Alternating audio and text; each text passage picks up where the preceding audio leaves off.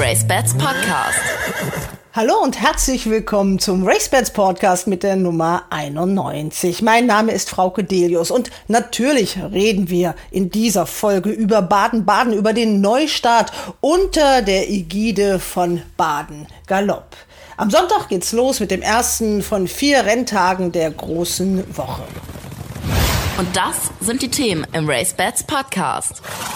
Wir laden euch natürlich auch in dieser Woche wieder ein zur RaceBets Podcast Schnitzeljagd zu gewinnen. Gibt es wie immer zwei 5 Euro Wettgutscheine, wenn ihr drei Fragen richtig beantwortet, die wir euch stellen auf der Webseite www.racebets.de im Blog oder im Newsletter. Und die Antworten, die kriegt ihr hier im Podcast. Wir setzen natürlich auch fort unsere Battle. Wer wird denn der RaceBets Podcast Champion? Unser Herausforderer Sven Jakob hat mit 2 zu 1 gewonnen. Unsere Wettexperten wollen natürlich kontern. David Connolly Smith. Ankunft hat mich ein bisschen eingeloggt. Das ist eine dreijährige Stute. Sie kriegt sieben Kilo zum Höchstgewicht. Christian Jungfleisch? Wir haben ja gesehen, letzte Woche in unserem zweijährigen Rennen, da waren wir letzter mit unserem Tipp. Es ist ja schon immer ein bisschen Rätselraten. Und Ronald Köhler. Es ist halt die Frage, ob ein Pferd nach einer so langen Pause wieder an seinen alten Leistungsstand anknüpfen kann. Oder kann jemand im 66. Preis der Sparkassenfinanzgruppe in Baden-Baden auf Gruppe 3 Parkett dem großen Favoriten Kess Moon Paroli bieten? Liberty London vielleicht? Baden-Baden ist natürlich das Stichwort. Wir haben wenige Tage vor dem Start der großen Woche unter dem Vorzeichen von Baden-Galopp, die ja erst am 1. April in den Pachtvertrag mit der Gemeinde Iffezheim eingestiegen sind, mit dem Geschäftsführer Stefan Buchner gesprochen. Mit dabei ist auch mein Kollege Ronald Köhler. Und im Verlauf dieses Interviews hören wir dann auch noch Peter Werler, den ehemaligen Iffezheimer Bürgermeister, der einen Förderverein Baden-Galopp gegründet hat. Und noch auf Mitgliedersuche ist. Ja, am Sonntag beginnt die große Woche in Baden-Baden. Und ich freue mich am anderen Ende der Leitung, wir machen das via Zoom, Stefan Buchner, den Geschäftsführer von Baden Galopp, begrüßen zu können. Hallo, Herr Buchner. Hallo Frau Delius, hallo Herr Köhler. Es kommt noch dazu, wir hoffen, dass jedenfalls der ehemalige Bürgermeister Peter Werner, der den Förderverein gegründet hat, mit dem wollen wir auch ein bisschen plaudern, aber wir fangen schon mal an, weil äh, Stefan Buchner ist im Moment sehr busy. Wir sind am Donnerstag vor dem Start, am Sonntag.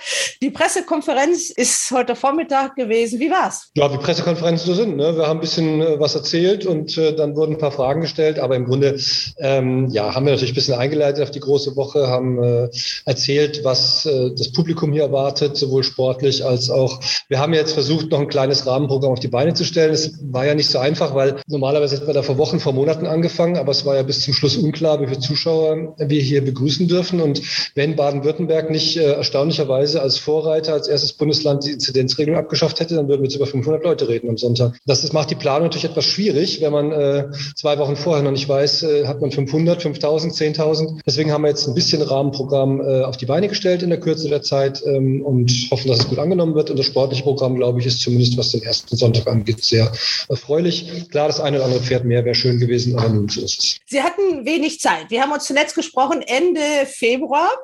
Damals kamen Sie gerade vom Bürgermeister mit diesen positiven Signalen, also dass Sie den Zuschlag kriegen mit Ihrer Gruppe. Zusammen mit Peter Gaul machen Sie das ja und einigen anderen. Es war nicht viel Zeit. Dann noch diese Unwägbarkeiten. Sie haben es gerade geschildert. Wie sind Sie denn zufrieden mit dem, was Sie da gestemmt haben? Ja, also es war wirklich so, dass wir natürlich ähm, mit Dingen erst im April starten konnten, die man normalerweise im Oktober oder November des Vorjahres macht. Stichwort Sponsorengespräche, Stichwort Bahnpflege, muss man ja auch sagen. Ähm, Baden Racing hatte ja dann nach dem Sales Racing Festival letztes Jahr natürlich die Arbeit hier eingestellt. Die Mitarbeiter waren ja auch freigestellt. Wir konnten erst Mitte April hier loslegen, weil wir die Maschinen übernehmen mussten, weil teilweise auch Sachen ähm, repariert werden mussten.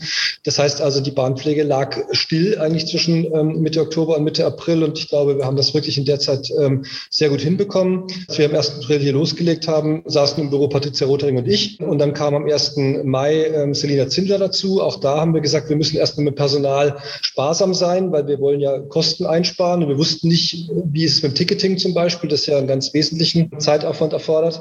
Wir haben in dem Grünpflegebereich, da haben wir vier Mitarbeiter äh, übernommen von Baden Racing. Das war auch gut so, weil das wirklich eine super Truppe ist, das ja auch alle schon seit vielen Jahren machen. Ja, und so haben wir uns dann vorgetan angetastet und ich kann nur sagen, also dieses Team funktioniert wirklich großartig. Ähm, trotz Stress haben wir eine super Stimmung und äh, ohne meine Damen und Herren in dem Bereich wäre ich auch schlicht verloren hier auf der Baustelle. Keine Frage. Denn Sie müssen ja auch noch die ein oder andere Altlast, glaube ich, abwickeln. Sogar mich haben Nachrichten aus Amerika erreicht, die irgendwelche Tickets gebucht hatten für ein Meeting, das dann ausgefallen ist und so ja. weiter, wo ich dann, glaube ich, ja, sogar ja. frecherweise Ihre Adresse weitergegeben genau. habe. Also das musste auch die Rasenpaten wollten ja auch irgendwie ihr Geld genau. zurück. Ne? Ja, Also äh, das ist auch alles in Ordnung. Ähm, wir haben auch gesagt, dass wir diese Gutscheine übernehmen werden, aber das war natürlich auch zu einer Zeit, wo wir noch gar nicht wussten, mit wie vielen Leuten wir an den Start gehen können. Deswegen haben wir gesagt, wir können jetzt nicht im Mai irgendwelche Gutscheine einlösen für Tickets, die wir dann wieder nicht äh, loswerden und dann fangen wir mit der ganzen Arie von vorne an. Deswegen haben wir von vornherein gesagt, jawohl, wir übernehmen die Rasenpartnerschaft, wir übernehmen die Gutscheine, aber eben erst ins Jahr 2022. Ähm, damit waren auch die meisten zufrieden. Ähm, natürlich nicht alle, ich verstehe das auch, weil die Gutscheine waren ja eigentlich schon für 19, für 20, für, also es wird immer ein Jahr vor sich hergeschoben, aber für die Pandemie konnte natürlich jetzt keiner was. Ähm, insofern werden wir die Gutscheine tatsächlich nächstes Jahr einlösen, aber dieses Jahr war es halt jetzt schlicht nicht möglich.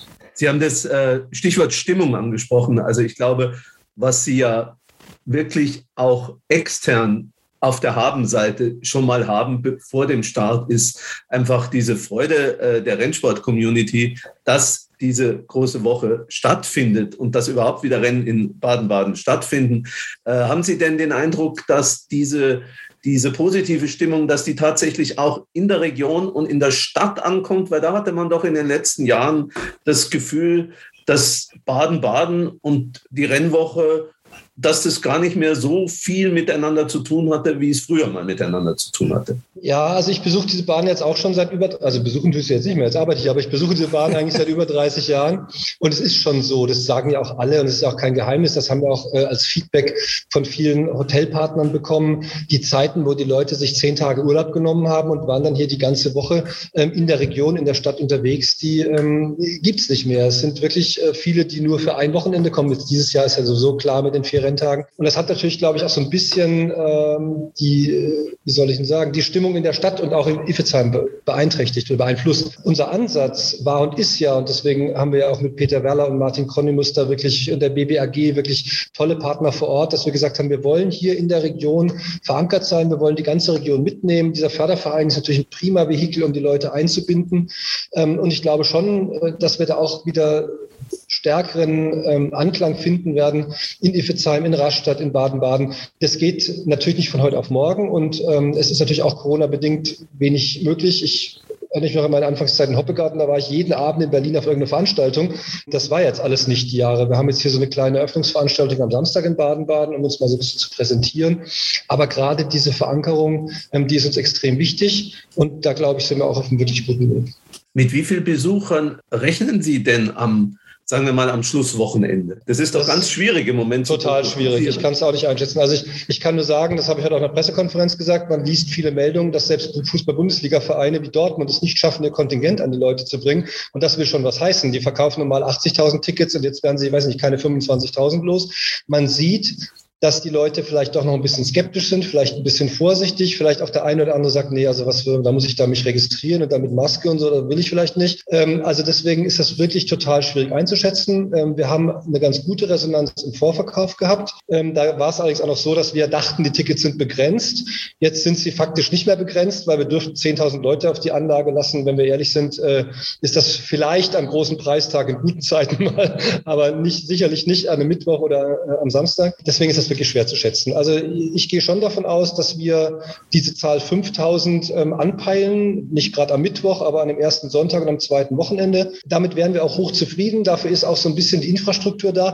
Man muss ja auch sagen, es ist ja auch nicht so einfach, jetzt zu sagen, oh, jetzt haben wir 500, jetzt machen wir morgen mal 10.000. Da hängt mhm. ja unheimlich, das kann man sich ja kaum vorstellen, was da alles dran hängt. Das ist ja nicht nur ähm, irgendwelche Plätze, das ist die Anzahl der Kassenhäuschen, die Anzahl der Einlässe, die Anzahl der Totokassen, das Catering muss darauf abgestimmt werden, die Sitzplätze. Also es ist ja nicht so, dass diese, dass diese Anlage beliebig hoch und runter gefahren werden kann in zwei Tagen. Also alles, was irgendwie zwischen 5.000 und 7.000 Euro Euro sage ich schon Quatsch. Person, ich habe schon viel Geld im Kopf.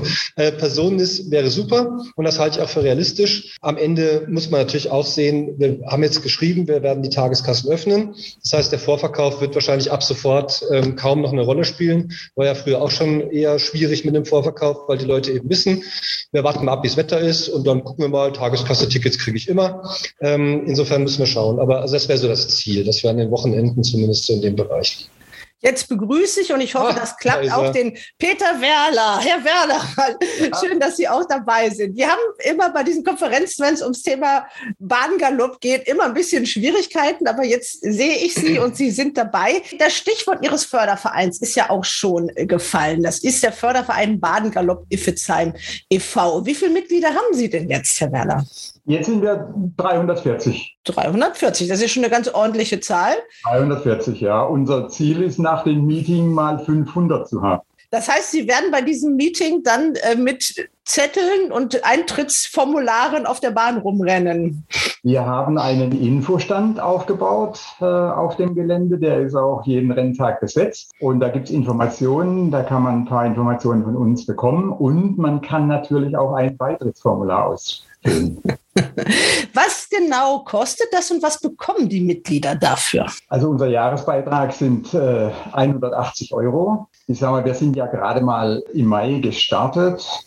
Und äh, die Frage kommt öfter mal, was bekommen denn unsere Mitglieder dafür? Dieses Jahr wird es äh, am Tag des großen Preises, am 5. September, ein Treffen geben im Sponsors Club. Das ist in der BNRC-Tribüne, die mittlere Etage. Da haben wir unsere Mitglieder mal eingeladen, kostenlos teilzunehmen. Dann können sie aus bester Lage den großen Preis von Baden und auch die anderen Rennen mh, besichtigen. Mit Catering oder Ja, das äh, erstmal noch nicht? Mit kleinem Catering, Frau Delius, mit kleinem Catering. Wir sind ja ein Förderverein, das heißt, wir sind ja darauf angewiesen, dass wir Geld einnehmen, nicht ausgeben. Es wird einen kleinen Empfang geben und ich denke auch zum Selbstkostenpreis wird es äh, ein paar Snacks geben und auch etwas zu trinken. Es gibt auch eine Webseite von Ihnen, Förderverein-baden-galopp.de. Da kann man sich auch näher informieren. Da steht auch die aktuelle Mitgliederzahl.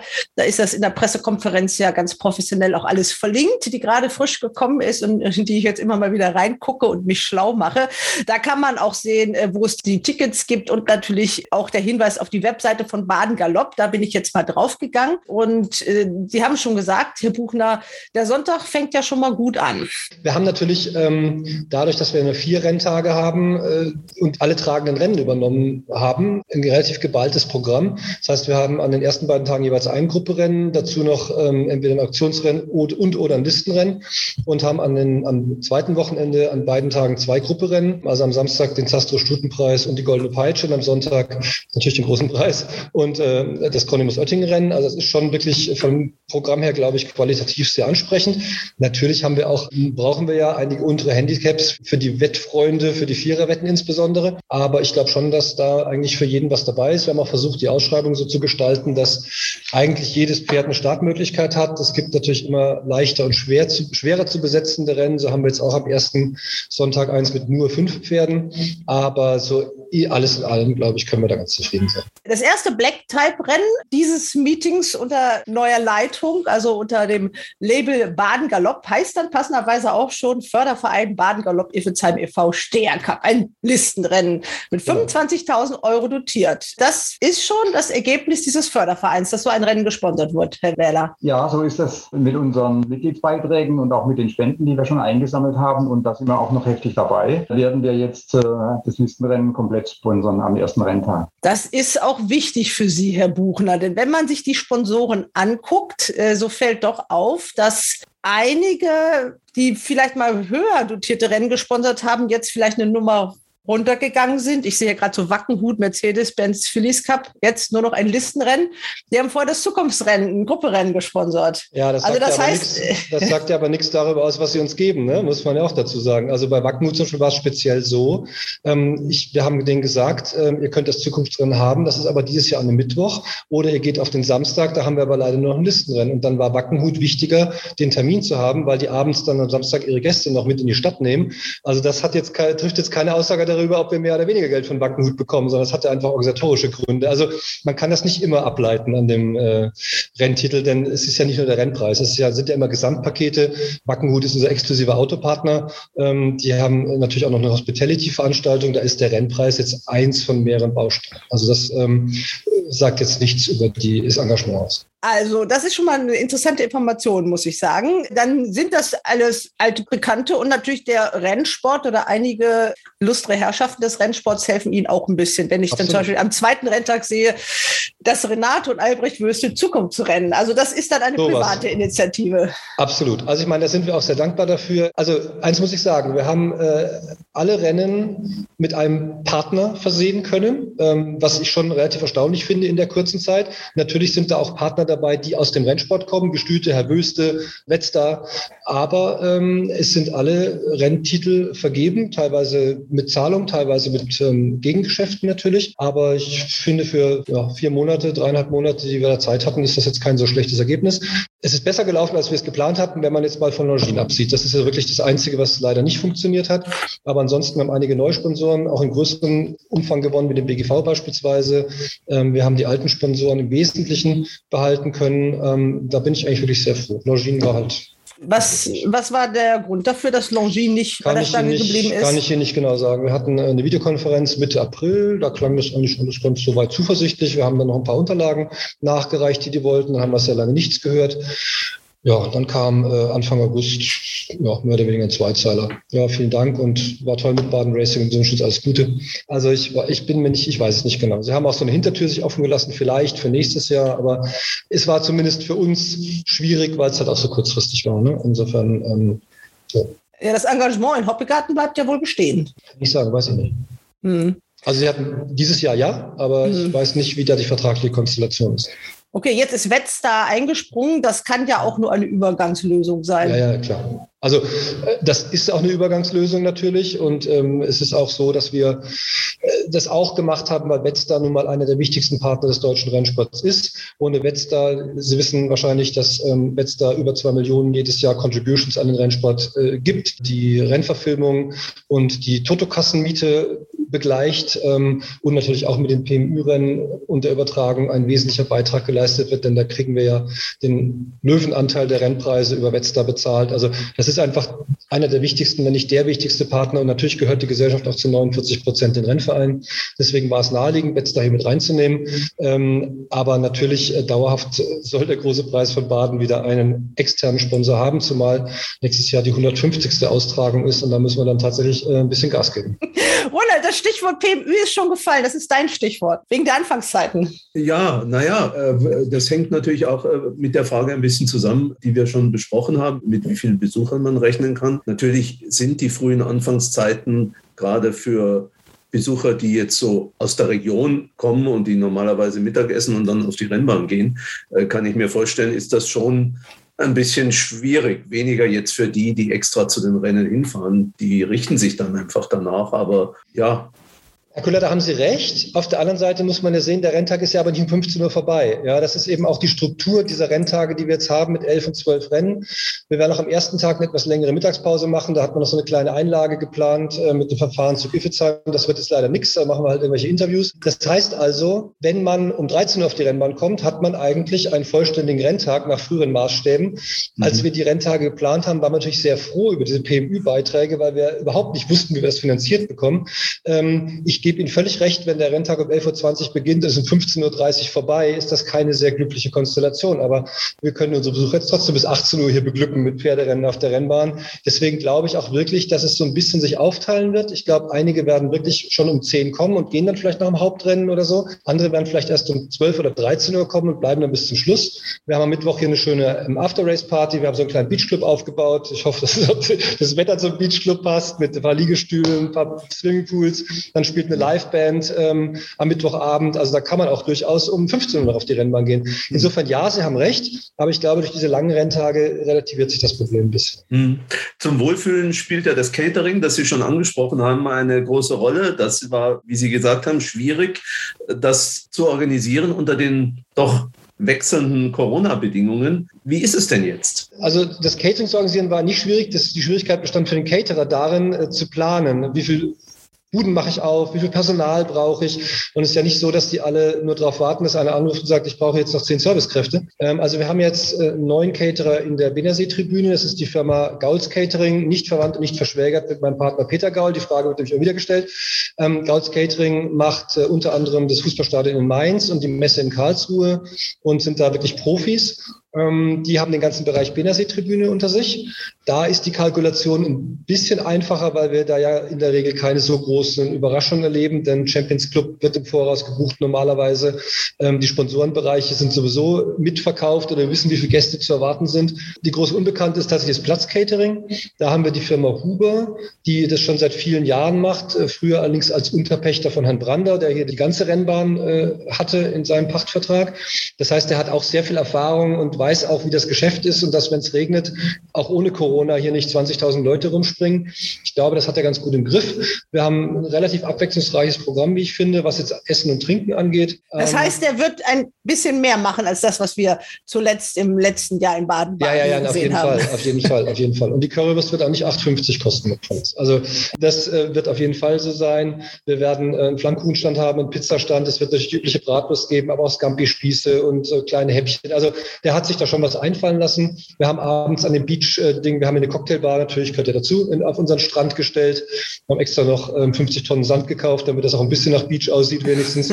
also wir haben uns schon noch Mühe gegeben, da ein bisschen was auf die Beine zu stellen in der Zeit. Und ich glaube, das Catering ähm, wird auch gut sein. Für ihn muss man sehen, wie viele Leute kommen. Es gibt einen kleinen Vorteil sozusagen für den Platzcaterer, das Catering in der Freilufthalle, das ja immer die Vereine gemacht haben, wird es dies Jahr nicht geben, weil die Vereine auch aufgrund dieser Unsicherheit gesagt haben, das kriegen wir nicht organisiert. Das ist ein bisschen schade für die Vereine in Iffezheim, die ja da einen wesentlichen Teil ihres Jahresbudgets immer erwirtschaftet haben. Für unseren Caterer ist es nicht schlecht und für uns ist es insofern ein Vorteil, als wir unsere Teststation äh, da draußen in der Freilufthalle aufbauen konnten, die da nämlich prima reinpasst. Deswegen kann man direkt vor der Tür sich testen lassen. Wir haben ja die 3G-Regel und man kann sogar auf der Rennbahn impfen lassen, wenn man möchte. Also auch die Möglichkeit besteht. Das beginnt ja schon das Rahmenprogramm am Samstag, also vor dem ersten Renntag Boxen auf mit Baden Galopp. Da gab es ja früher mal so einen etwas pompöseren Ball. Das ist es nicht mehr, was Sie da jetzt planen. Nee, das ist nicht mehr. Also das hat ja auch die Stadt Baden-Baden damals schon organisiert, den Grand Prix-Ball. Der war ja aber zum einen am Vorabend des Grand Prix was für alle Aktiven jetzt kein so wahnsinnig beliebter Termin war, ähm, weil man hat am Samstag, also gerade auch für die, die hier gearbeitet haben, weil man hat am Samstag den Renntag, dann muss man, muss man Anführungszeichen, da abends auf den Ball und dann am Sonntag kommt eigentlich das Hauptereignis. Das war aber dieses Jahr auch nicht zu organisieren. So ein Grand Prix-Ball organisiert man halt auch nicht in, in drei Wochen. Und deswegen haben wir mit der Stadt Baden-Baden gesagt, wir würden gerne irgendeine Öffnung machen, um auch Baden-Galopp in der Stadt zu präsentieren, die neuen Köpfe darzustellen, aber in etwas zwangloserem Rahmen. Und deswegen gibt es am Samstagabend dieses Boxen auf mit Baden-Galopp. Der Alexander Alexander Franke wird moderieren. Es wird ein paar Interviews geben. Wir machen ein total lustiges Gesellschaftsspiel mit Frage und Antworten, wo die Leute was gewinnen können. Ähm, es wird ein bisschen Musik geben, aber auch kein großes Dinner. Es wird äh, ähm, Häppchen geben, so ähnlich wie Members Club, so Fingerfood-Sachen. Und das soll ein bisschen lockerer sein. Wie es dann nächstes Jahr weitergeht mit diesen Events, das kann ich jetzt noch nicht sagen. Ob es den Grand Prix bald gibt, äh, die Championatsfeier, was ja sonst alles immer, war ja eigentlich ein Frühjahrsmeeting, was ja sonst immer stattgefunden hat, das müssen wir dann planen. Also die Championatsehrung gibt es dann nicht in diesem Jahr. In so doch, doch, aber die findet, also fragen Sie mich jetzt nicht, das ist Dachverband, ich glaube, die ist in Hannover dieses Jahr. Soweit Ach so, das ist auch eine neue Information. Da hieß es ja, ja das, doch, das, das ist, ja. gebe ich jetzt auch unter allem Vorbehalt weiter. Ich kann nur sagen, in Baden-Baden ist sie dieses Jahr nicht. Das kann ich Ihnen definitiv sagen. Also die Championatsehrung wahrscheinlich dann beim Renntag der Gestüte im Herbst. Also wir machen das alles ein bisschen später. Wir wählen den Galopp des Jahres später. Die Championatsehrung machen ja, wir auch das ist halt Corona, ne? Herr Werler, worauf freuen Sie sich denn besonders von diesem Rahmenprogramm? Sie wissen das ja wahrscheinlich auch alles, was äh, da der Herr Buchner und der Herr Gaul, was die da so geplant haben und vorhaben. Ich, ich freue mich auf alles, Frau Delius. Ich freue mich, dass die Boxen wieder aufgehen. Ich freue mich, dass die Rennbahn wieder mit, mit, mit grandiosen Rennen bespielt wird. Ich freue mich, dass der Herr Buchner und der Herr Gaul das äh, so professionell vorbereitet haben. Das ist ja nicht äh, so ganz einfach gewesen. Am 1. April hat alles erst so richtig begonnen. Das ist eine hervorragende Leistung. Das muss man mal an dieser Stelle sagen. Das ist nicht so ganz einfach. Also ich freue mich natürlich auf jedes Rennen, äh, auf jeden Menschen, den ich dort wieder treffen kann, weil das hat mir doch auch ein bisschen äh, gefehlt. Und äh, ich weiß von vielen Iffezheimern, aber auch von vielen anderen Rennsportbegeisterten Leuten, dass sie sagen, Zum Glück und Gott sei Dank äh, geht es in Iversheim, Baden-Baden jetzt wieder weiter und wir haben wieder Pferderennen und ich bin auch ganz optimistisch, dass da viele Leute kommen. Trotzdem, es ist Ihnen ja auch eine Herzensangelegenheit. Sie waren der Bürgermeister, jetzt sind Sie es nicht mehr. Das heißt, Sie haben ja auch ein bisschen mehr Zeit vielleicht, sich äh, für sowas zu engagieren. Ich behaupte das jetzt einfach mal so, sich da so zu engagieren. Wie ist denn so die Resonanz? Die, diese Mitglieder, die Sie schon benannt haben, diese 334, sind das eher aus der Region welche oder sind das welche aus, dem ganz, aus ganz Deutschland? Das war ganz interessant. Also es sind natürlich ganz viele aus der Region, natürlich viele aus Iffezheim, aber ungefähr die Hälfte unserer Mitglieder kommt aus ganz Deutschland, sogar aus dem Ausland. Ausland. Ich habe unheimlich viele Zuschriften bekommen, als wir da publik äh, geworden sind, die mir gesagt haben, geschrieben haben, wir sind so glücklich, dass es wieder weitergeht äh, in Iffezheim und so dankbar. Wir kommen schon seit Jahren, seit Jahrzehnten hierher. Das ist immer was ganz Besonderes, die, die Rennwochen in Iffezheim im Frühjahr, große Woche und natürlich jetzt auch im Herbst. Sie sind äh, total dankbar und sehen in uns, auch in unserer regionalen Ausrichtung, eine große Chance. Das war ja auch ein Thema, das uns im Wesentlichen bewegt hat. Wenn ich sage uns, dann dann in erster Linie mal den Martin Gronimus und mich ganz zu Anfang zu sagen, es muss eine regionale Beteiligung geben hier in Iversheim und es muss eine regionale Verankerung geben, die ein bisschen gefehlt hat in den letzten Jahren. Da haben wir großen Zuspruch, klopfen uns viele Menschen auf die Schulter, die sagen, jawohl, wir haben in euch Vertrauen, in, äh, in, in eurem Förderverein, wir treten da gerne bei. Ob wir jetzt eine große Affinität haben zu diesem Galopprennen oder nicht, äh, wir wollen einfach, dass es weitergeht, weil das ist eine große Veranstaltung in unserer Region. Das muss man einfach einfach so sehen. Das ist eine Leuchtturmveranstaltung in Mittelbaden, gesellschaftlich, sportlich, äh, kulturell. Und, und man muss auch äh, sehen, dass es auch ein bedeutender Wirtschaftsfaktor äh, ist. Deswegen plädiere ich ja auch dafür, zu sagen, alle, die einen gewissermaßen wirtschaftlichen Vorteil haben davon, dass es äh, wieder diese Galopprennen in Ivezein gibt, die müssten eigentlich bei uns Mitglied im, nicht eigentlich, die müssen Mitglied im Förderverein werden. Wie ist es mit der regionalen Presse? Zieht die auch richtig mit? Wie plakatieren Sie? Kann man durch Baden-Baden gehen, ohne mitzukriegen, dass es eine Rennwoche in Iffezheim gibt? Das weiß ich jetzt noch gar nicht, wie das in Baden-Baden ist. Also die, die äh, Plakatierung ist da ein bisschen, äh, ich sage mal, zurückhaltend. Ich weiß aber von meiner früheren Kollegin und jetzigen Oberbürgermeisterin Margret Mergen, dass sie auch großes Interesse an diesen Veranstaltungen hat, dass sie sich sehr dafür einsetzt, dass sie viel Marketing auch in Baden-Baden macht. Wir selbst als Förderverein sind ganz gut bedient mit der Presse. Ich habe zum Beispiel vom im Badischen Tagblatt, das Sie hier kennen, das äh, sehr hohe Affinität auch hat, eine vierspaltige kostenlose Anzeige bekommen für den Förderverein, um Mitgliederwerbung zu betreiben. Das ist ein hoher Betrag, wenn man äh, das äh, mal vergleichen möchte. Also wir versuchen natürlich auch da ein bisschen was zu machen und ein Förderverein hat halt immer den großen Vorteil. Wir fördern etwas, ja, es kommt für einen Zweck Geld zustande und ähm, das nimmt ja niemand persönlich für sich in Anspruch, sondern es ist für diese Unterstützung der Galopprennen in Iffezheim und das äh, findet die Region, wenn ich es mal so pauschal sagen darf, sehr gut. Ganz generell zu den Werbemaßnahmen. Da gilt das, was ich vorhin auch schon gesagt habe. Wir haben jetzt nicht vorgehabt, das haben wir auch nicht gemacht, dass wir im Mai gesagt haben, wir haben jetzt 100.000 Euro Werbebudget für Plakatierung und sonstiges und dann stehen wir hier mit 500 Leuten. Das heißt also, wir haben auch da ähm, das relativ knapp gehalten. Wir haben jetzt sehr kurzfristig über eine Kooperation mit der Firma Wall äh, noch eine Plakatierungsaktion in Baden-Baden. Peter, da findet man durchaus Plakate, vor allem an Bushaltestellen, also auf diesen Wallständern halt ähm, und auch in Karlsruhe. Ähm, in Baden-Baden werden die wunderschönen Pferde wieder aufgestellt. Das heißt also, es ist schon so, äh, man kann auch mit geschlossenen Augen natürlich durch Baden-Baden gehen, aber wenn man die Augen öffnet, kommt man nicht ganz an der Rennwoche vorbei. Natürlich hat das nicht den Umfang, logischerweise, äh, wie in den vergangenen Jahren. Äh, wir haben auch eine, eine, einige Kooperationen hier eben mit Tageszeitungen vor Ort und mit anderen Medien wie der Neuen Welle, beispielsweise, die ja unser Radiopartner ist in Karlsruhe. Wir haben aber, um das auch noch zu sagen, keine Anzeigen geschaltet, nirgends, in keinem Medium dieses Jahr, die wir bezahlen mussten. Also weder in den Rennsportmedien noch in ähm, irgendwelchen Tageszeitungen. Wir haben das, wenn über Barter-Geschäfte gemacht, weil wir da eben gesagt haben, äh, wir wissen nicht, ob dieses Geld jetzt am Ende vielleicht doch schlecht investiert ist. Jetzt nicht, weil ich sage, wir werden nicht sichtbar, sondern eben wegen der möglichen Zuschauerzahl. Das wird sicherlich nächstes Jahr auch wieder anders sein, wenn wir wieder in die Vermarktung einsteigen können. Aber wir wollen dieses Jahr versuchen, so gut wie möglich durch diese Pandemie zu kommen und das bedeutet, wir haben, wir sind extremst auf die Kostenbremse getreten. Das betrifft das Personal, ähm, das betrifft aber eben auch Ausgaben für Marketing und Werbung. Ich habe auch beim Personal in der Pressemitteilung, glaube ich, äh, steht, es ist sind nur noch halb so viele Mitarbeiter wie vorher. Ja, das, äh, das war, glaube ich, ein bisschen plakativ, aber ja, ich meine, gut, wenn man, kommt darauf an, wie man es rechnet. Ne? Also wir haben äh, im Büro, äh, es gab einen hauptamtlichen oder Vollzeit-Mitarbeiter bei Bahn Racing, der für die Buchhaltung und solche Sachen zuständig ist. Diese Stelle gibt es nicht mehr. Und es gibt auch niemanden, der die Renntechnik extra betreut, weil, weil ich das mitmache, zusammen mit der Frau Zindler ähm, und natürlich mit den Experten, die wir zum Glück im Deutschen Galopprennsport haben, mit Herrn Matthias und Herrn Schmanz, mit denen ich doch eng abstimme. Das heißt, diese zwei Stellen ähm, haben wir tatsächlich äh, eingespart. Und dann äh, haben wir auch im Grünpflegebereich ähm, den eigentlichen Rennbahnverwalter nicht, ähm, sondern meine vier Mitarbeiter da unten, die machen das unter sich. Und gerade der, der Lasso Lengül, der hier eben schon seit zehn Jahren für die Grünpflege zuständig ist, der hatte auch den Hut auf, was die Bahn angeht und stimmt sich da eng mit mir ab. Und auch ich, das war ja auch schon zu lesen, ähm, arbeite hier also nicht für ein Vollzeit-Geschäftsführergehalt, was man normalerweise ansetzen würde. Man hat sie auch schon auf einem Gartenpflegegerät sitzen sehen in Baden-Baden, ja. Habe ich mach, gehört. Ja, ich mache mach das gerne. Ich sitze nicht gerne nur die ganze Zeit in meinem Bürostuhl. Also von daher ja.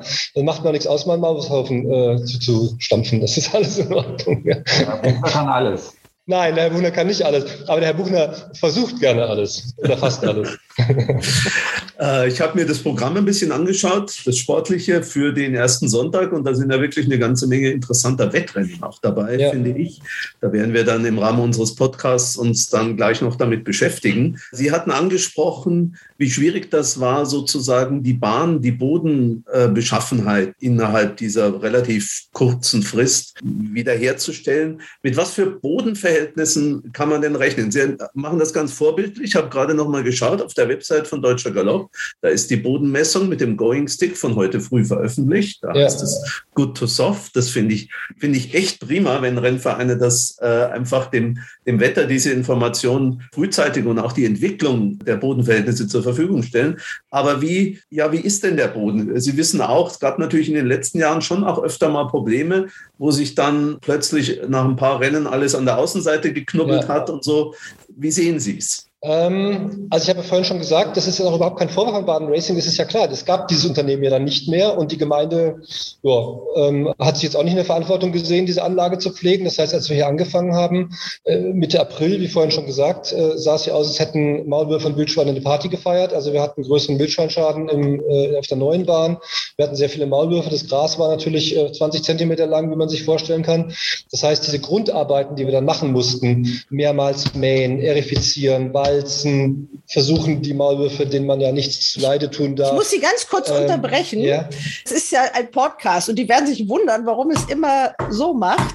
Das liegt daran, dass der Herr Buchner das immer sehr unterstützt, wenn er was erzählt, was ihm wichtig ist. Oder? Ich meine Hände jetzt zu mir. Ich bin, ich, gar nicht, ich, bin, ich bin gar nicht so ein nervöser Typ von Haus. Nein, es geht ja gar nicht nervös. Aber ja, ja, ähm, so, also das waren erstmal die ganzen Vorarbeiten. Dann äh, hatten wir zwei Bodenspezialisten hier, die ähm, Bodenproben genommen haben, die die analysiert haben, damit wir auch ganz gezielt äh, mit Dünger arbeiten können. Und dann hatten wir leider ein bisschen Pech, denn wir hatten eine extreme Regenphase im Südwesten von Ende Juni bis, bis Mitte Juli. Da hatten wir fast 400 Liter auf den Quadratmeter innerhalb dieser Zeit und da konnte man natürlich nicht so viel an der Bahn arbeiten. Jetzt haben wir sie ganz gut in Schuss, ähm, hatten allerdings jetzt letzten Sonntag wieder 50 Liter auf den Quadratmeter, was jetzt eben diese Bodenangabe, die wir aktuell haben, erklärt.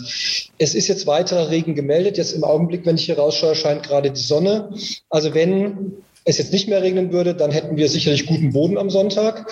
Ich glaube aber, wir werden schon so in dem Bereich liegen, dem wir jetzt auch liegen, also zwischen gut und weich. Das finde ich jetzt gar nicht so schlimm. Schlimmer wäre es, wenn es wirklich jetzt nochmal richtig schüttet und dann eben am ersten Sonntag bereits äh, die Grasnarbe ziemlich ähm, beschädigt würde durch die Pferde, weil wir wollen natürlich hier am großen Preissonntag auch noch ein gutes Geläuf haben. Und ich sage das wie im Wimbledon, wenn dann die Besten im Finale stehen, ist die Grasnarbe weg. Das wollen wir natürlich nicht. Also von daher hoffe ich, dass es nicht mehr allzu viel regnet. Der Wetter Wetterbericht wechselt täglich, weil es sehr windig ist. Man kann es auch schlecht vorhersehen. Aber also ich denke, für den Sonntag zumindest haben wir erstmal äh, gutes Geläuf für alle Pferde.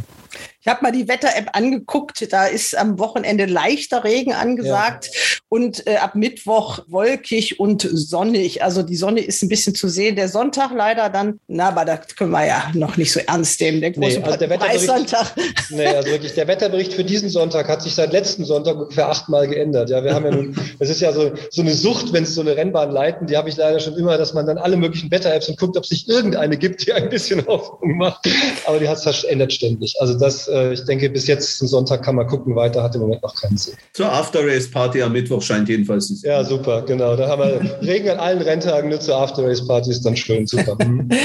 Lassen Sie uns noch mal auf das Highlight kommen, äh, auf diesen Sonntag. Da muss man auch natürlich erwähnen, Sie haben, äh, Herr Werner, schon gesagt, Ihr Mitstreiter, der Herr Kronimus, der sponsert natürlich auch ein Rennen. Es ist der acht, das 88. Kronimus Oettingen-Rennen, Gruppe 2, also mit 65.000 Euro dotiert. Der ist natürlich auch Sponsor. Aber reden wir über den großen Preis. Sie haben gesagt, nächstes Jahr ist das Jubiläum, der 150. Der ist mit 160.000 Euro dotiert. Das klingt jetzt erstmal viel, ist aber im internationalen Vergleich immer noch wenig. Vielleicht auch zu wenig, um wirklich richtiger internationaler Top-Spitzensport zu sein? Ja, mag sein. Also ich würde auch lieber 500.000 Euro drüber schreiben, dann können wir aber nächstes Jahr wieder zusperren. Das ist halt das Problem. Ne? Also ähm, wir haben gesagt, wir wollen die Rennpreise erhöhen, aber wir müssen gucken, was ist wirtschaftlich machbar. Und ähm, wir werden sehen, was wir nächstes Jahr äh, an, an Sponsoring hinbekommen. Ähm, und man muss, glaube ich, den internationalen Vergleich, der hinkt immer so ein bisschen. Ne? Wir wissen alle, wie Rennen in Frankreich finanziert werden. Wir wissen alle, in England gibt es zwar in den tragenden Rennen viel mehr Geld, aber in den Basisrennen eigentlich auch nicht.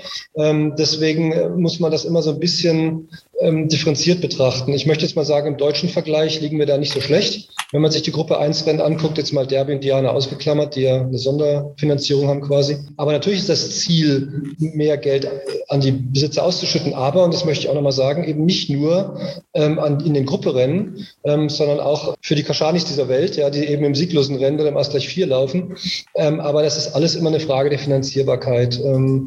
Sicherlich spielt das Geld für ausländische Starter eine große Rolle in den europäischen Rennen, ist keine Frage.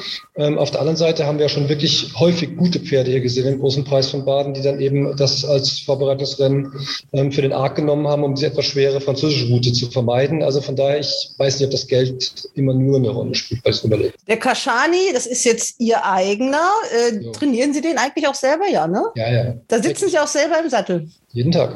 Also fast jeden Tag.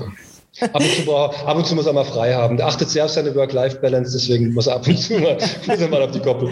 Also der läuft dann am Mittwoch im zehnten Rennen. Das ist dieser Ausweich 4, den So Sie der Plan, genannt ja. haben. Ja, und dann gibt es immerhin 7000 Euro zu verdienen. Das ist Ja, ja, aber also er hat jetzt acht Jahre gebraucht, um ein Rennen zu gewinnen. Dass er jetzt zum Seriensieger mutiert, glaube ich nicht. Also ich bin, ich, eigentlich wäre es auch sinnvoller gewesen, von der Route ihm nach zwei Brücken zu gehen. Aber ich habe gedacht, nee, also jetzt versuchen wir das hier mal und gucken mal, was rauskommt. Ja. hoffentlich, hoffentlich läuft er dann gut genug, damit dann die Stimmung im Hause Buchner bei der After-Race-Party Die- auch gut ist. Die Stimmung hängt nicht davon ab, wie er läuft. Ich habe jeden Tag Spaß mit ihm, ist ein ganz tolles Pferd und also das, ähm, da bin ich entspannt. Solange der fit ist und gesund ist, alles gut. Ich habe noch eine Frage. Bei der Gründung des neuen Vereins war auch immer wieder die Rede von einem Projekt der Reiter, das eventuell in Iffezheim installiert werden soll. Mhm. Gibt es da eigentlich irgendwelche Neuigkeiten? Also ja, das stimmt. Das war ja auch ein großes Diskussionsthema, weil es ja teilweise offensichtlich so war, dass Leute dachten, das findet dann hier alles auf dem Geläuf statt, was nicht der Fall ist. Es geht also um den Außenbereich, um die Bereiche, die wir an den Renntagen als Parkplätze nutzen. Ähm, da ist es so, dass äh, da noch einige planerische Vorfragen zu klären sind, die uns ja gar nicht betreffen, sondern eben die Gemeinde, ähm, weil die Geländebenötigung das teilweise Naturschutz ist oder das weiß der, Herr Werler, der Peter Weller besser als ich oder teilweise auch anderweitig genutzt wird. Ähm, es gibt irgendwann im September, glaube ich, einen Termin mit der Gemeinde, mit dem Gemeinderat. Ähm, und dann werden wir sehen, wie das weitergeht. Wir stehen dem sehr aufgeschlossen gegenüber, weil das auch wirklich eine, eine Chance wäre, hier über den Galopprennsport hinaus ein Pferdezentrum zu etablieren. Ähm, aber das sind jetzt eben erst planerische und organisatorische Vorfragen, an denen wir nicht beteiligt sind. Wie, wie sind denn die äh, Signale aus den, Herr Buchner, Sie haben ja sicher auch Kontakt äh, mit den Trainern. Kommt es denn zum Duell zwischen Torquato Tasso und Sisfahan? Nach meinem Informationsstand ja. Also nach meinem Informationsstand beide als feste Starter vorgesehen. Ähm, plus wahrscheinlich, ähm, das weiß ich aber jetzt auch mehr oder weniger nur aus der Presse, ähm, ein Godolphin-Starter, wahrscheinlich Star Safari. Und das wäre natürlich dann schon wirklich ein gutes Feld, ähm, wenn das käme. Aber ähm, ja, das ähm, ist nicht so unsere Hoffnung. Alter Adler wäre natürlich auch noch schön, wenn der laufen würde. Und dann hätten wir da, äh, glaube ich, Ja. schade, dass Inzwub sich verletzt hat natürlich, klar. Hm. Aber ähm, ja. Im Moment sind noch drei Godolphin-Pferde auf der Mhm. Nennungsliste. Da ist auch noch Isfahani drauf, die läuft aber nicht. Die ist am Nee, Sonntag. die geht, Die ist am Sonntag in Frankreich äh, im Einsatz, soweit ich das gesehen habe. Dann Ja. noch ein äh, weil die, Pferd. die hatte noch eine Nennung Zastro-Stutenpreis, deswegen. ähm, Ja, sie hat jetzt aber eine Nennung auf jeden Fall äh, in, in Frankreich. Und äh, ja gut, dann Kaspar, Nerium, die alten Bekannten, äh, Pessimona, die kennen wir alle. Sea of Sense, sind wir mal gespannt, ob wir den wiedersehen. Valando noch und dann ein Magdum-Pferd. Was hören Sie von dem? Dubai Fontaine? Bis jetzt nicht. Wissen wir nicht. Müssen wir unseren Kollegen David Connolly Smith fragen. Der Genau, genau. Der Der wird das vielleicht wissen. Also wir haben vielleicht noch äh, kurz gesagt, wir haben die alle ausländischen Trainer angeschrieben, haben gesagt, dass wir uns sehr freuen würden, wenn sie bei uns starten, haben ihnen auch unsere Unterstützung angeboten, wenn es um welche Buchungen und so geht, ähm, äh, haben da aber jetzt nicht so äh, viel Feedback bekommen, aber es war uns halt wichtig, auch da kurz mal zu sagen, hier, hallo, wir sind die Neuen sozusagen und wenn ihr kommen wollt, seid auf jeden Fall herzlich willkommen. Ja. Ja, Herr Buchner, dann bleibt uns eigentlich nur Ihnen und dem Peter Werler ja alles Gute zu wünschen, gutes Gelingen, viele neue Mitglieder für Sie, Herr Werler. Dankeschön, Frau Delius. Sie können immer Werbung für uns machen. Geld ist gut angelegt bei uns. ja, und gute Wünsche können wir auch immer gebrauchen, gell, Peter? Ja. Kommt alles dem, es kommt alles dem Rennsport äh, zugute und das ist das, äh, das Positive daran. Also vielleicht darf ich das noch als Abschlusssatz von mir an der Seite aus jedenfalls sagen. Ja, diese Konstruktion, die wir jetzt haben, dass wir die BBAG mit dabei haben, dass wir den Förderverein mit dabei haben, die regionalen Unternehmer, auch hier, ähm, die haben, die die Sandbahn finanziert haben, die, glaube ich, wirklich, und ich bin ja schon auf vielen Trainingsbahnen geritten, die beste Sandbahn in Deutschland ist. Das haben wir ja geerbt sozusagen oder geschenkt bekommen, mehr oder weniger.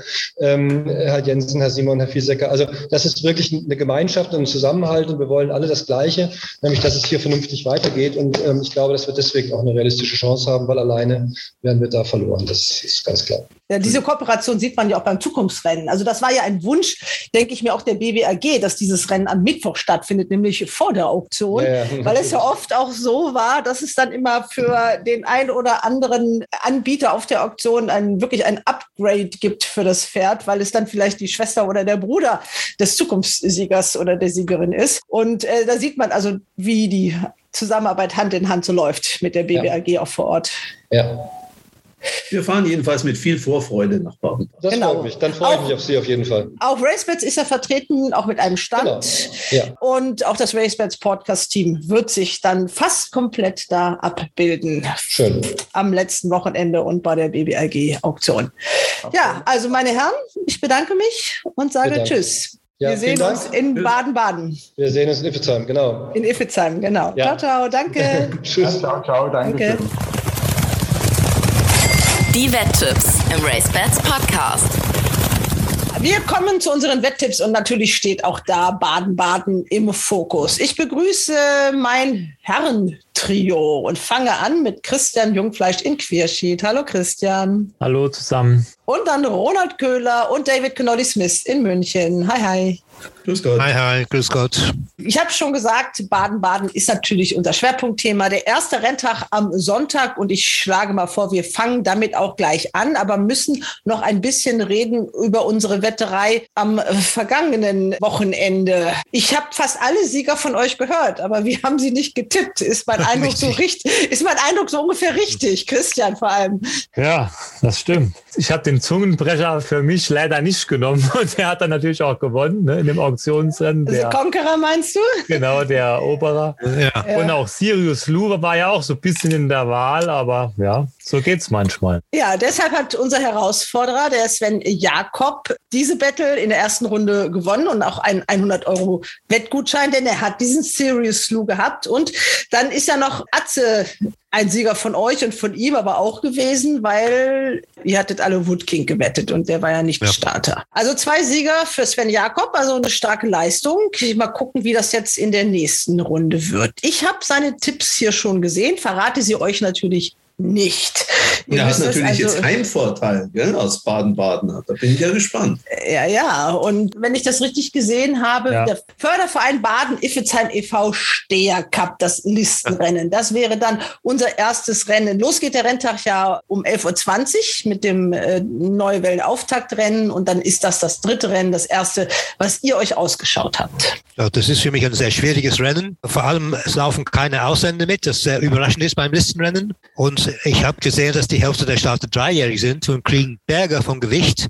Und für mich äh, gewinnt hier ein, ein Dreijähriger. Allerdings bin ich nicht ganz sicher, welcher. Ankunft habe ich ein bisschen eingelucht. Das ist eine dreijährige Stute. Sie kriegt sieben Kilo zum Höchstgewicht. Sie ist sehr gut gezogen und Grötgener fährt. Maxim Pescher reitet für Markus Klug. Klug gut in Form, Pescher ebenso. Ankunft hat nur ein kleines Rennen und ist jetzt gewonnen. Sehr, sehr leicht allerdings. Und läuft jetzt gegen deutlich stärkere Gegner, aber ich glaube, dass sie ein bisschen noch in Tank hat und eventuell hier mit dem leichten Gewicht eine Überraschung bringen kann. Also für mich die dreijährige Shooter Ankunft von Gestüttelten. 10 zu 1 steht die auf dem RaceBets ja. Langzeitmarkt. Also auf jeden Fall wäre das schon mal ein, eine interessante Wette. Was habt ihr denn dazu zu sagen, Christian? Ja, ich bin mit, einem, mit den Dreijährigen ehrlich gesagt nicht so sicher, wie gut die jetzt sind. Meine Ankunft hat zuletzt schön gewonnen, aber sie ist auch vorher sehr, sehr lange ihrem Sieg hinterhergelaufen. Und wie der David schon gesagt hat, das sind jetzt ganz andere Gegner. Auch Alborz lacht mich nicht so an. Die Form in Frankreich, er war zwar Vierter, aber war doch sehr weit vom Sieger geschlagen. Loft ist sogar noch sieglos. Der andere Dreijährige, der ist zwar zuletzt gut gelaufen auf der Steherdistanz. Bin mir da sehr unsicher. Also klar, das Gewicht spricht halt dafür. Und Nubius muss sogar den älteren Pferden noch Gewicht geben. Aber Nubius hat für mich klar die beste Form, bin ich ganz ehrlich. Er läuft zwar zum ersten Mal über 2,8, aber er ist in diesem Jahr besonders auf den 2400 Metern immer gut gelaufen. Und ich denke, man wird nicht ohne Grund jetzt auf 2,8 gehen. Da wird sich Peter Schirken schon was bei denken. Und Musabayev, das wissen wir ja, wenn der im Endkampf ist und es wird knapp, dann gewinnt er normalerweise auch. Also ich bin da ein bisschen bei Nubius, aber habe natürlich ehrlich gesagt schon ein bisschen Angst mit dem Gewicht. Da wird es wieder schwierig mit der Einigung, weil ich gehe eigentlich schon auch eher mit den Dreijährigen und ich würde tatsächlich mit der Nummer 7 Loft gehen, obwohl dieses Pferd noch sieglos ist, ein siegloser Adlerflugsohn, der aber in Hoppegarten zuletzt auf guter Bahn im Listenrennen eine starke Leistung abgeliefert hat. Und ich denke mal, am Sonntag wird in Baden-Baden der Boden elastischer sein. Ich nehme an, dass er den kann als Adlerflugsohn. Und mein Tipp wäre eigentlich Loft in dem Rennen. Hm. Ich kann mich schon Loft anschließen muss ich sagen, weil, äh, wie gesagt, der Adlerflug, der Boden wird bestimmt sehr weich sein. Ich glaube, viel weicher, als Ronny das angedeutet hat, weil die Wettervorsage sagt, es kommt sehr viel Regen runter die nächsten drei Tagen. Also der weiche Boden und leichte Gewicht ist bestimmt ein Vorteil. Und Adlerflug, wir wissen das, die können fast immer gut stehen und die können weichen Boden. Also das Höchstgewicht Nubius gegen die leichten Gewichte Loft oder Ankunft. Zweimal ist Loft genannt worden. Also ist das dann eigentlich auch äh, nach unseren Regeln euer Tipp, richtig? So sieht's aus, ja. ja. Genau. Und Sven Jakob, was hat der? Im Bahngalopp Steherrennen sollte der Sieg an einen Dreijährigen gehen. Von den Eltern drängt sich vielleicht Nubius auf, aber für ihn ist es der erste Start über die Distanz. Deshalb gehe ich mit der Nummer 7 Loft, der zuletzt über die Weitdistanz in Hoppergarten sehr gut lief und vielleicht noch ein bisschen steigerungsfähig ist. Tja, das gleiche wie ihr. Macht you do about nothing, kann ich nur sagen. okay, also Loft ist die Wahl für das erste Rennen unserer Battle. Wer wird der RaceBets Podcast Champion? Dann haben wir als nächstes das BBAG Auktionsrennen. Dali BBAG Auktionsrennen, um genau zu sein, für die Sprinter, für die Zweijährigen. Elf Pferde laufen. Naja, das ist ein Rennen mit einer kochend heißen Favoritin, der Nummer 1 Best Flying aus dem Stall von Andi Suboric mit Adri de Vries. Diese Favoritenstellung, die sie sowohl im Langzeitmarkt hat, als auch die wird sie auch am Toto haben. Und die kommt nicht von ungefähr, denn der Sieg der Stute in Deauville war extrem beeindruckend, wie sie da Rose Premium stehen ließ, die zuvor in Longchamp-Siegerin unter anderem über Quarantini war, das war schon wirklich erste Sahne. Sie muss den meisten anderen allerdings zwei Kilo geben. Und die Quote ist extrem niedrig. Jetzt bin ich gespannt, ob meine Kollegen Alternativen haben. 1,6 zu 1 die Quote. Tja, ich meine, wir haben ja gesehen, letzte Woche in unserem zweijährigen Rennen, Da war mal letzter mit unserem Tipp. Es ist ja schon immer ein bisschen Rätselraten. Roland hat über die klare Favoritin eigentlich schon alles gesagt. Das war schon sehr imponierend. Ich sehe kein Pferd, das ähnlich imponierend gelaufen ist, ansatzweise. Ich habe mir trotzdem mal versucht, weil die Quote so extrem niedrig ist, Alternativen zu suchen. Im Langzeitmarkt ist Atomic Blonde auch sehr angewettet, habe ich gesehen. Aber ich glaube nicht, dass 1200 Meter für das Pferd besser sind als vorher die 1400. Mir ist die Nummer 11, Saldina, noch so ein bisschen ins Auge gestoßen. Sie hat mir eigentlich ein Bad Harzburg gut gefallen, hat dagegen ein erfahrenes Pferd erst relativ spät verloren und wird sich sicherlich gefördert präsentieren bekommt zwei Kilo von Best Flying, aber ich bin ganz ehrlich, wenn Best Flying ansatzweise läuft wie in Deauville, dann machen auch die zwei Kilo nichts aus. Aber ja, Sardina ist so ein bisschen mein Außenseiter-Tipp. David, dann musst du das jetzt äh, entscheiden. Heute bin ich auch auf der Seite von Best Flying, obwohl die Quote sehr schlecht ist. Ich persönlich würde sie nicht werden unter 20, aber natürlich hat sie die beste Formen und äh, normalerweise diese Form in Deauville war die beste Form in Rennen. Deshalb ist sie auch mein Tipp. Also Best Flying und es ist bestimmt keine Überraschung für euch, was Sven Jakob gewettet hat. Im Auktionsrennen für zweijährige Stuten gehe ich mit dem heißen Favoriten Best Flying. Die letzte Form in Frankreich sah sehr, sehr gut aus. Da hat das Pferd sehr überlegen gewonnen. Auch mit Höchstgewicht sollte sie ganz schwer zu schlagen sein. So, zweimal gleich. Äh, das muss sich jetzt ein bisschen ändern, ne, damit die Battle ein bisschen spannend wird. Dann haben wir jetzt das sechste Rennen auf der Karte. Der Ausgleich drei. drei. Genau. Rechtliches Rennen, wo fast jeder gewinnen kann. Ja, es ist ein offenes Rennen, hast du recht. Es ist auch interessant. Viererwette, 50.000 Garantieauszahlung. Und wie der David schon gesagt hat, eine offene Angelegenheit. Es sind viele Pferde, die man sich vorstellen kann. Ich habe jetzt noch ein bisschen hin und her gesucht und hoffe auch so ein bisschen, dass ein paar Leute dabei sind, ein paar Trainer dabei sind, die auf Baden-Baden vorbereitet haben, weil wenn sie nicht vorbereitet sind, dann gehen meine Tipps auch nicht so richtig. Mir ist da Mangan ins Auge gestoßen, die Nummer 5, eine vierjährige Stute. Die hat im letzten Jahr zweimal in Baden-Baden gewonnen und sonst auch nicht und einmal noch in Frankreich. Und dieses Jahr die Formen reißen einen natürlich nicht vom Hocker. Aber ich kann mir schon vorstellen, dass man ein bisschen auf Baden auch geschielt hat. Andra Starke wurde verpflichtet. Christian von der Recke gewinnt in Baden auch mal gerne Rennen, auch der Besitzer, soweit ich weiß. Und deswegen habe ich so ein bisschen Mangan ist mir ins Auge gestoßen. Und dann, ja, man muss natürlich auch immer die Pferde vom Fuhrmann beachten. Da habe ich bei Careless ist mir aufgefallen. Careless war vor einem Jahr in einem nahezu identischen Rennen mit einer deutlich höheren Marke Zweite. Und die ist auch schon öfter am Baden-Baden gut gelaufen. Die letzten Formen sind nicht so toll, aber vielleicht hat man da auch ein bisschen, sag ich mal, Doucement gemacht, weil man Baden-Baden im Auge hatte. Also das sind so ein bisschen meine beiden Kandidaten. Die Nummer 5 Mangan und die Nummer 10 Careless. Wir suchen ja auch die Kandidaten für eine Viererwette. Also da sammle ich die Namen schon mal. David, du wolltest was sagen. Ja, ich habe äh, drei Pferde ausgesucht. Natürlich keine Überraschung, dass die nicht die Pferde von Christian sind. Äh, Suhur ist mir natürlich aufgefallen aus dem Münchner Pferd.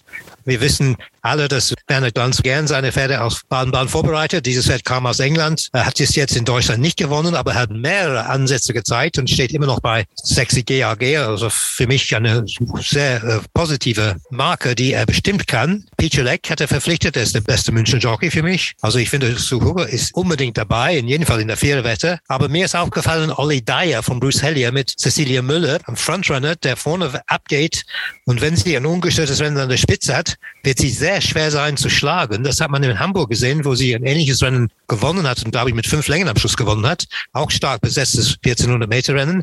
Aber in dem Rennen war die Nummer 13 Salinki auch.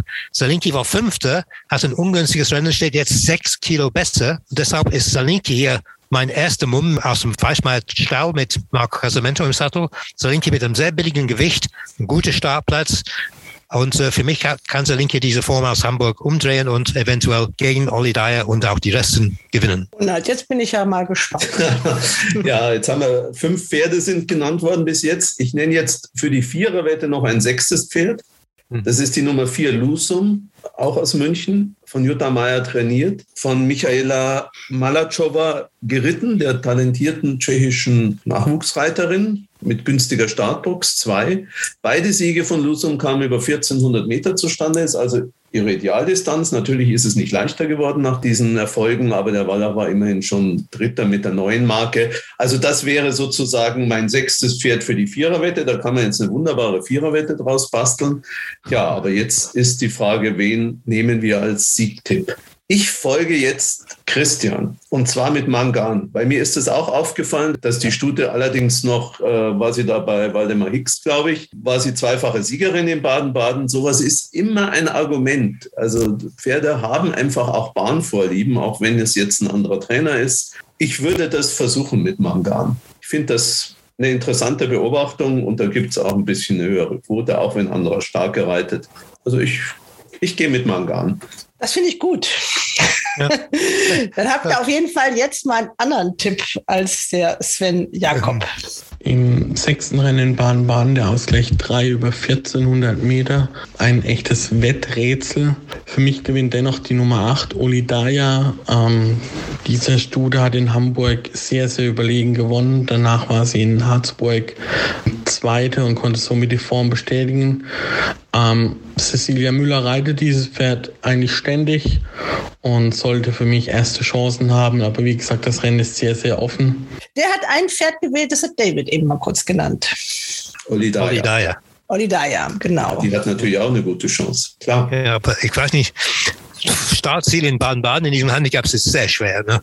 Da gibt es immer zwei, drei Gegner, die kommen. Aber ist wirklich Olidaya darauf angewiesen, vorne zu gehen. Also in Harzburg ging sie jedenfalls nicht vorne. Ja, aber Hamburg, weil wie sie in Hamburg gewonnen hat, das war ja, Startziel ja. und, und äh, ist eigentlich sehr eindrucksvoll. Aber gut, jetzt ist es schwieriger natürlich. Wir sind gespannt. Also für die Viererwette nochmal alle Pferde, die vier, die fünf, die sechs, die acht, die zehn und die 13. Die kann man dann kombinieren, wie auch immer man möchte. Gut, dann kommen wir zum Hauptrennen des Sonntags, den 66. Preis der Sparkassenfinanzgruppe.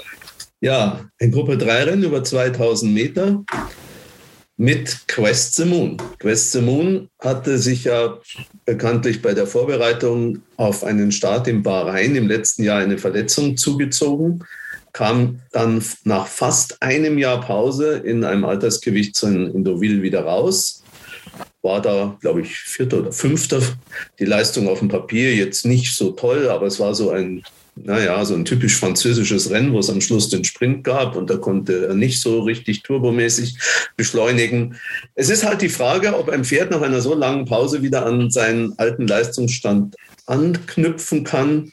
Ich könnte mir vorstellen, dass Sarah Steinberg das mit diesem Quest Simon hingekriegt hat und dass er diese Geduld, die man hatte mit ihm, auch der Besitzer mit ihm hatte, lohnen wird. Ich habe heute mit Harald Schneider telefoniert, dem Racing Manager des Stall Salzburg. Da ist man optimistisch. Man sagt, der Boden wird passen, er wird elastisch sein. Es wird Tempo im Rennen geben, durch Tabera wahrscheinlich. Und in Baden-Baden hat er auch schon gute Leistungen gezeigt. Also ja, die Quote wird nicht so hoch sein und es gibt schon Fragezeichen natürlich bei so einem Pferd. Aber ich tendiere schon zu Quest the Moon. Ja, ich bin auch, auch ähm, der Meinung, dass Quest the Moon ist in jedem Fall das beste Pferd im Rennen. Wenn er seine Bestform bringt, wird er wohl erste Chancen haben. Man darf nicht vergessen, dass er in Baden-Baden schon zwei Gruppenrennen gewonnen hat. Äh, zweijährig Zukunftsrennen hat er gewonnen und jetzt äh, vierjährig hat er den Großen Preis der Badischen Wirtschaft gewonnen, ein Gruppe 2 Rennen. Ist immer gut gelaufen dort. Natürlich, die Frage ist, ob er auf 100 Prozent ist. Das, das weiß kein Mensch. Äh, Harold Schneider weiß es vielleicht besser als wir, aber in Bestform wird er wohl das Rennen gewinnen. Ich, wir haben immer eine gute Meinung gehabt. Wir haben wahrscheinlich Ronnie Out im Derby damals gewettet, wo er sehr schlechtes Rennen hatte. Aber insgesamt, er hat das meiste Talent im Rennen und äh, ich glaube auch, dass er in Bestform sein wird. Für Steinberg hat ihn bestimmt ganz bewusst auf dieses Rennen vorbereitet und ich hoffe, dass er auch gewinnt. Christian, du ja. kannst jetzt äh, versuchen, noch jemand anders da reinzuwerfen. Es ja? ja, es ist schwierig, ist schwierig. Ich habe nur gehofft, dass die Münchner Kollegen ein bisschen mehr Insiderwissen haben. Ich habe das Comeback-Rennen von Quest the Moon gesehen. Und dann kamen gestern die ersten Langzeitkursen, da war die Liberty London war da nicht im Rennen drin, noch nicht. Da stand Quest the Moon bei Racebets 1,9. Und da habe ich mir gedacht, wie kann ein Pferd 1,9 stehen, das bei seinem Comeback gegen Pferde, das, die keine Black-Type-Pferde waren, also diesen, in dem, diesem Altersgewichtsrennen in Frankreich, das waren keine Black-Type-Pferde, muss man dazu sagen. Ich kann halt schlecht einschätzen. Hat er sich jetzt so gesteigert, dass er jetzt plötzlich dann so viel besser ist? In Bestform wird er dieses Rennen gewinnen, das ist wohl richtig so. Aber ich muss sagen, ich bin großer Fan von Liberty Landen. Die hat dieses Jahr dreimal gelaufen, dreimal gewonnen und die ist auf allen Distanzen einsetzbar, die ist flexibel, die muss nicht vorne gehen, die kann vorne gehen. Tabera wird wahrscheinlich Tempo machen und Tabera ist auch ein Pferd. Wenn die plötzlich sich an ihre letzten Form erinnert vom letzten Jahr, äh, ist die auch nicht so uninteressant, aber dieses Jahr ist sie zweimal schwach gelaufen. Also mir sind die Fragezeichen hinter Quest Moon ehrlich gesagt ein bisschen zu groß. Aber klar, nach Klasse und ihr beide habt euch schon dafür entschieden. Aber mein Mumm ist eher Liberty London. Auch wenn sie allen Gegnern hier Gewicht geben muss. Aber die hat sich über Winter toll gesteigert, ist in toller Form. Von daher bin ich bei ihr, weil ich halt bei Quest Moon einfach nicht einschätzen kann, was mit dem los ist. Mittlerweile sind die beiden, die du genannt hast, also Quest the Moon mit 3,25 und Liberty London 3,5 zu 1 auf dem RaceBet Langzeitmarkt fast Kopf an Kopf. Ronald, ich habe dich unterbrochen. Ja, es ist halt äh, die Frage, ob man für die mutmaßliche Quote Quest the Moon nimmt, weil die Quote ist schon die ist schon niedrig. Das muss man einfach so sehen. Und ich finde interessant, dass der, dass der Christian auch ein bisschen Tabera erwähnt hat. Ich weigere mich nämlich auch, die schon abzuschreiben. Also die, klar, die beiden Leistungen waren wirklich nichts dieses Jahr. Bin auch nicht ganz sicher allerdings, ob sie nicht auf gutem Boden ein bisschen besser aufgehoben ist. Aber vielleicht gerade in Baden-Baden, wenn man da vorne geht, ja, ich weiß es nicht. Schwierig. Und was haltet ihr eigentlich von Skyout? Also das wäre für mich das klassische Pferd für eine Siegplatzwette, obwohl dieses Pferd noch sieglos ist. Der kann weichen Boden, lief im Derby als Siebter nicht schlecht. Der galt eigentlich immer als Steher im Stall, aber ich meine, der Markus Klug wird sich schon auch was dabei denken, wenn er ihn jetzt über 2000 Meter aufbietet. Also ich das ist für mich auch ein bisschen ein dunkles Pferd in diesem Rennen. Ich glaube, die Dreijährigen, da fehlt es ein bisschen, glaube ich. Ja. Bis jetzt ich, haben die mich noch nicht so überzeugt. Ne? Ich werfe jetzt noch ein Argument in die Waagschale, was euch vielleicht noch etwas zu einem anderen Ergebnis bringen wird. Wenn nicht ein Ausgleich 3 die Battle entscheiden soll, sollte man vielleicht Alternativen zu dem Pferd nehmen, was sich zwei Herren aus München bisher ausgesucht haben. Also meine Alternative wäre Sassoon in dem Fall. Oh, das jetzt wird es ja richtig spannend. ja, Sassoon, das war mein Derby-Pferd, aber ist ganz klar gewesen, dass er nicht stehen kann. Es ist ein Derby sehr schwach gelaufen, aber an dem Tag sind alle Pferde von Chippy Cavallo schlecht gelaufen. Irgendwas äh, stimmte nicht mit dem Stall. Jetzt ist der Stall viel besser in Form, wie wir neulich gesehen haben, in Frankreich zum Beispiel mit äh, Son of Gold. Also Sassoon mit dem Gewicht ist für mich sehr interessant als einer der hoffnungsvollen Dreijährigen, kann man so sagen. Also für mich ist der der Alternative. Natürlich ist Quest the Moon in Bestform das Pferd, aber Sassoon ist äh, natürlich ein Gegner. Also haben wir jetzt die Alternativen zu Quest the Moon. Liberty London, Tabera ja. und Sassoon. Nee, nee, Sky Out. Nicht Tabera. Und Sky Out. Ja. Na, wie auch immer. Ist ja, ja egal. Sky Out. Ja, jetzt können wir also, jetzt können wir da würfeln. Oder darf ich entscheiden? Ja. Klar, das bringt uns eher Glück. Bitte. Liberty London. Ich habe die Stute in Düsseldorf zuletzt gesehen und Christian hatte recht, die hat ja nun gar nichts verkehrt gemacht dieses Jahr. Kannst du damit leben, Ronald? Du guckst so? Ja, was mir nicht so ganz gefällt, dass sie jetzt in der Distanz doch wieder hochgeht. Aber ich meine, der Christian sagt, das ist ein Allround-Talent. Ich finde, dass sie halt jetzt, dass die Umstellung auf kürzere Wege ihr wirklich gut getan hat, hat sich ausgezahlt. Ob das jetzt wieder gut ist, wenn man jetzt wieder auf 2000 Meter geht. Aber wir machen das jetzt einfach so. Wir nehmen Liberty London und überlassen ja. dem Sven Jakob seinen Tipp. Preis der Sparkassen Gruppe 3 über 2000 Meter. Ein recht offenes Rennen für mich. Ähm, klar, nach aktueller Form die, mit der 1 Liberty London bei drei Starts dieses Jahr noch ungeschlagen.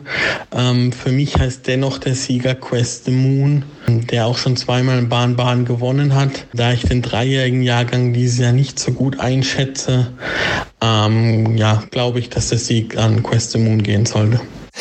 Gut, dann haben wir den ersten Renntag in Baden-Baden, damit mit in unserer Battle abgehandelt mit den vier Rennen und dann habt ihr euch noch eins auf der Alternativbahn in Köln ausgesucht. Ja, das hat nicht wir äh, haben das ausgesucht, das hat uns Christian ausgesucht und der wird genau. uns sicher gleich erklären, warum weil ja, ich vermute, dass er einen ganz heißen Tipp hat in dem Rennen, weil ich habe keinen Sieger gefunden. oh nein, ich, er, muss für mich ein Sadist sein, um dieses Rennen auszusuchen. nein, es, es, gibt zwei Gründe, warum ich das Rennen ausgesucht habe. Der erste Grund ist, das letzte Mal haben wir auch ein Amateurrennen rausgesucht, da haben wir den Sieger gehabt. Und ich fand das so schön in Krefeld, äh, als dieser Amateur von Hilles gewonnen hat.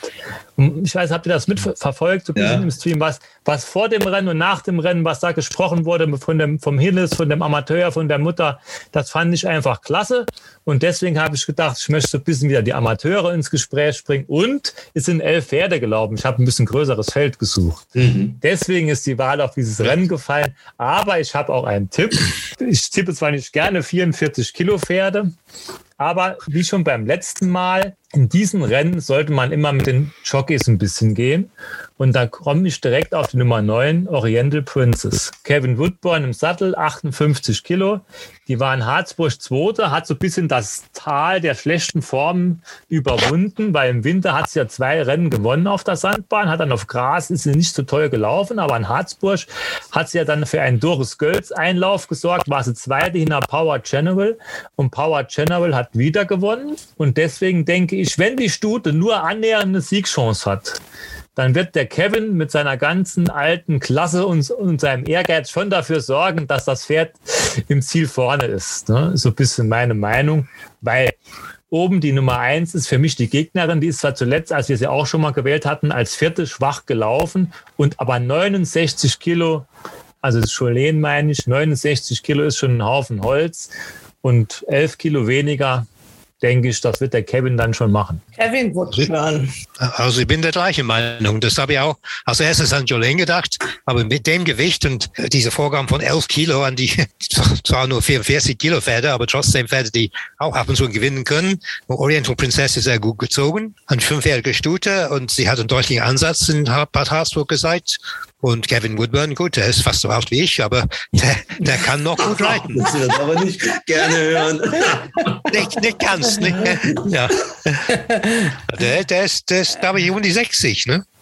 Der ist über 60 schon. Ja, ja, ich schließe mich da Christian an. Der hat das Ding ausgesucht und der hat sich was dabei gedacht und äh, hat da sicher den Sieger. Und ich hatte schon so eine Vorahnung, dass ich euch eben zu einem anderen Tipp als zu dem äh, gedrängt habe, den auch Sven Jakob hat. Denn was soll ich auch sagen? Auch er hat hier eine gewisse orientalische Prinzessin sich ausgesucht. Ist ja unglaublich. Das Wetten muss ja irrsinnig ja. einfach sein. Wenn wir da ja. In Köln im Amateurrennen über 2200 Meter gehe ich mit der neuen Oriental Princess. Die Stute von Elfi Schnakenberg ist zwar kein Siegertyp, aber ähm, die Konkurrenz scheint überschaubar zu sein. Beste Pferd im Feld wird wohl die Nummer 1 Jolien sein, aber mit 69 Kilo kann ich mir nicht vorstellen, dass diese Stute gewinnt. Deshalb ist mein Tipp Oriental Princess. Also Gleichstand, also drei gleiche Tipps, zwei unterschiedliche Tipps. Ich bin gespannt, was dabei rauskommt. Ja, das wird interessant. okay, gut. Also wir freuen uns auf die große Woche. Ich hoffe, wir haben euch ein bisschen auf den Geschmack gebracht. Tickets gibt es noch genug, haben wir gerade von Stefan Buchner gehört. Also auch für Kurzentschlossene. Also macht's gut. Ciao, ciao. Ciao. ciao. Hals und Bein. Ciao, ciao. Hals und Bein. Bis zum nächsten Race Bats Podcast.